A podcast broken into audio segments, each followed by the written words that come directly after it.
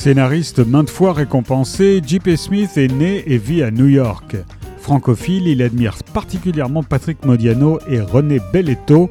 Après Noyade, son premier roman, La Médium, et son nouveau livre traduit à la série noire, et il y trouve particulièrement sa place. Kit Capriol a perdu son mari dans les attentats du 11 septembre à New York. Leur fille Zoé est née neuf mois après le drame.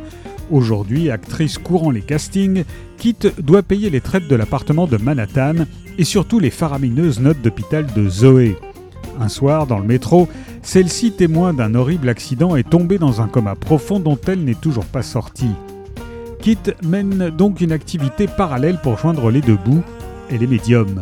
Elle sélectionne dans le New York Times, riche en nécros et avide d'essais, ses cibles qu'elle met en relation avec leurs chers disparus. Et ça marche jusqu'au jour où la police s'en mêle. Personne n'est vraiment qui il semble être dans ce roman démoniaque, frôlant parfois le surréel.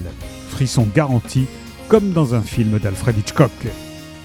La médium de J.P. Smith est paru dans la série noire.